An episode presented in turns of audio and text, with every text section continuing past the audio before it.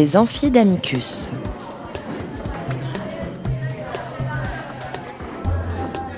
Chaque semaine, Amicus Radio invite des professeurs de droit, des chercheurs et des professionnels à venir faire cours dans leur spécialité. L'occasion pour un fin spécialiste de relever le défi de traiter en cinq épisodes d'une question juridique essentielle. Aujourd'hui, Daniel Chimel, avocat au barreau de New York, nous parle d'arbitrage. Épisode 3. Problèmes et solutions en arbitrage liés à la crise sanitaire. Première partie. A hearing or a portion of a hearing may be held by video, audio, or other electronic means when A. The parties so agree, or B. The tribunal determines after allowing the parties to comment that doing so would be appropriate and would not compromise the rights of any party to a fair process.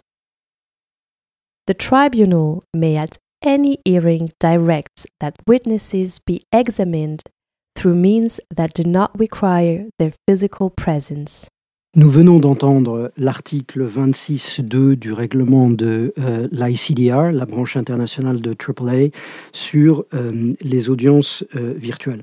L'arbitrage international a gagné plusieurs décennies en un an avec la crise sanitaire pour utiliser la terminologie que Emmanuel Gaillard utilisait, la pandémie a permis l'émergence d'une nouvelle efficacité, d'un nouveau professionnalisme en arbitrage.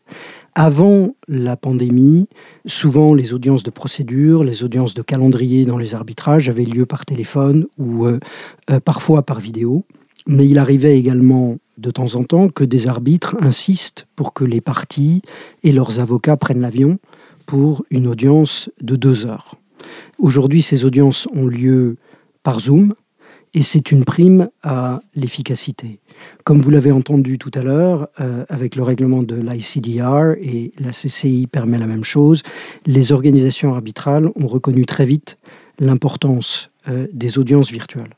Et aujourd'hui, la communauté de l'arbitrage utilise ces audiences virtuelles dans trois cas.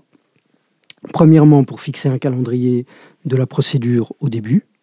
Deuxièmement, pour entendre des plaidoiries d'avocats euh, sur des incidents de procédure pendant l'instance arbitrale ou euh, à la fin pour entendre des plaidoiries d'avocats après euh, l'audience sur le fond. on ne fait plus voyager 50 personnes pour une audience de plaidoirie. Et le troisième cas dans lequel la communauté de l'arbitrage utilise les audiences virtuelles, c'est les audiences sur le fond pour entendre des témoins. pendant la pandémie, en, en 2020, euh, une bonne partie de l'année 2021, euh, c'était la seule manière de progresser en arbitrage international, d'avoir des audiences virtuelles sur le fond. Un certain nombre d'entre elles vont euh, continuer à exister dans le futur parce que la communauté de l'arbitrage s'est rendu compte, en fait, qu'une audience virtuelle permet d'évaluer la crédibilité des témoins exactement de la même manière qu'une audience en présentiel. Euh, je suis intervenu comme avocat, comme conseil récemment dans un, arbitrage avec euh, des témoins au Canada et en Chine. Euh, l'audience a été virtuelle. elle a eu lieu chaque matin à 6 h du matin, heure de Montréal, heure de New York, et à 18 h, heure de Shanghai. Elle a permis aux témoins de témoigner et le tribunal n'a eu aucune difficulté à formuler une opinion sur la crédibilité des témoins. Euh, de la même manière, je suis intervenu comme arbitre dans plusieurs euh, euh, arbitrages pendant la pandémie, y compris des arbitrages où les montants en jeu étaient de, plusieurs centaines de millions de dollars. Et ma perception, c'est que on a entendu le tribunal les témoins dans des audiences virtuelles, et ma perception est que mon sentiment sur la crédibilité des témoins n'aurait pas été différent si on avait tous été dans la même euh, salle de conférence. Et c'est un sentiment qui est très largement partagé dans la communauté de, euh, de l'arbitrage. Donc, euh, on, a gagné en efficacité, on a gagné en professionnalisme. Cela étant, il y a des choses qu'on perd avec l'audience virtuelle. quand on est tous dans le même espace commun, quand on partage un espace commun, euh, on peut voir tout de suite si euh, le témoin reçoit un SMS qui lui dit comment témoigner au milieu de son témoignage. Euh, on peut voir tout de suite si le témoin a en face de lui un écran avec des documents qu'il n'est pas supposé voir. on peut voir tout de suite si l'arbitre fait du multitasking. Il y a beaucoup de choses qui se passent quand on est tous dans le même espace commun. là, il faut compenser la perte de l'espace commun par de nouvelles fonctions. Et c'est plus ou moins facile.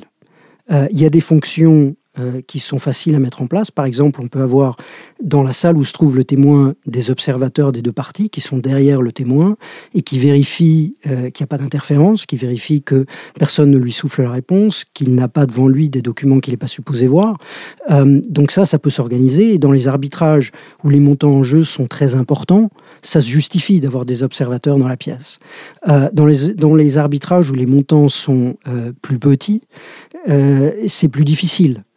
Euh, et donc, il faut faire preuve de système D euh, ou de flexibilité. Par exemple, prévoir que euh, l'arbitre pourra à tout moment demander au témoin d'orienter la caméra pour voir qu'il n'y a personne dans la pièce, pour voir qu'il n'y a pas de document devant lui qu'il n'est pas supposé voir.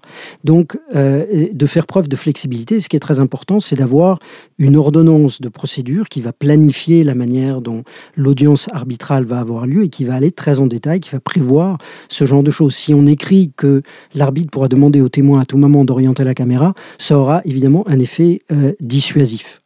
Euh, donc il y a des choses qu'il est possible de compenser. Il y a des choses qui sont moins faciles à compenser parce que euh, parce qu'en réalité l'élément humain est central dans le procès.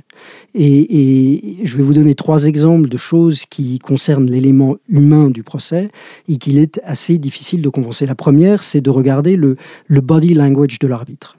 Comment est-ce qu'il réagit à nos questions? Comment est-ce qu'il réagit à nos arguments? Un, bon avocat, c'est quelqu'un qui sait aussi euh, écouter celui qui écoute ou celle qui écoute. C'est celui qui sait regarder euh, euh, celui ou celle qui écoute, c'est-à-dire celui qui sait écouter et regarder l'arbitre. Et dans les audiences virtuelles, c'est quelque chose qu'on perd parce que on ne peut pas voir aussi bien le body language de l'arbitre. Donc c'est une chose qu'on perd. On perd également en, engagement humain. Et ce que je veux dire par là, c'est, euh, par exemple, j'étais président d'un tribunal arbitral pendant la, pandémie. Mes deux co-arbitres étaient, euh, euh, habitaient dans le pays du siège de l'arbitrage, moi non. Et j'ai fait le choix d'aller dans le pays du siège de l'arbitrage pour l'audience, avec l'obligation d'être en quatorzaine pendant 15 jours avant l'audience, mais parce que c'était important pour moi de montrer aux parties mon engagement et que c'était important. Alors voilà l'engagement de l'arbitre. De la même manière, euh, un client, une entreprise peut se dire que euh, si l'avocat préfère euh, rester dans le confort de sa maison plutôt que d'aller le voir dans son entreprise, il est moins engagé.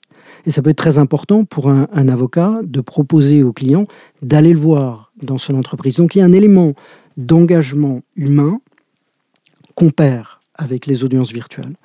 Et le, troisième euh, exemple de choses qu'on perd, et c'est quelque chose que soulèvent les, responsables juridiques d'entreprise, c'est euh, avant la pandémie, quand il y avait des audiences en présentiel, il y avait la possibilité pour les, représentants des deux parties, les juristes d'entreprise, d'avoir une discussion informelle avec l'adversaire à l'occasion d'une audience, de voir s'il y a une possibilité de transiger le litige.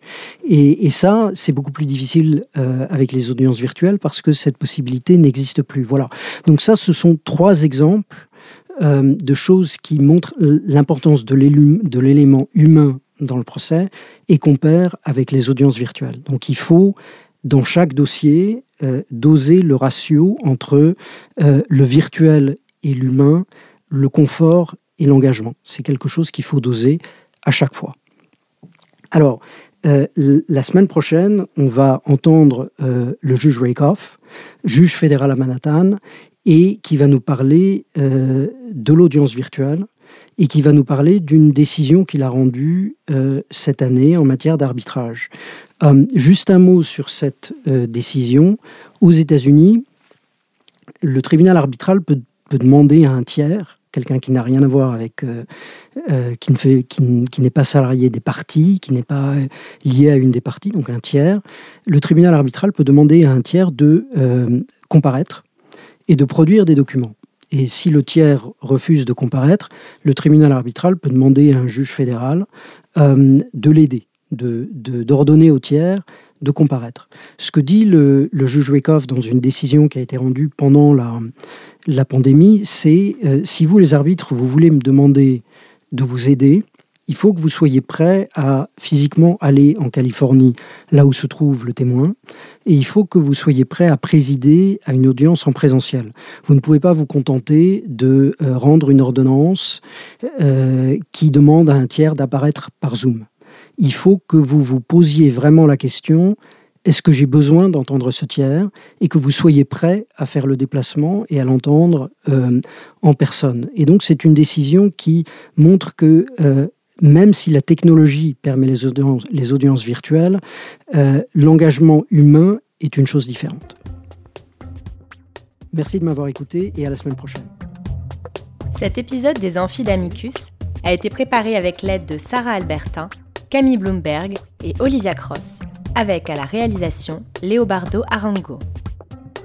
Vous trouverez toutes les références citées dans l'émission sur notre site internet amicus-radio.net rubrique Les Amphidamicus. N'oubliez pas de vous abonner à cette émission et de nous suivre sur les réseaux sociaux.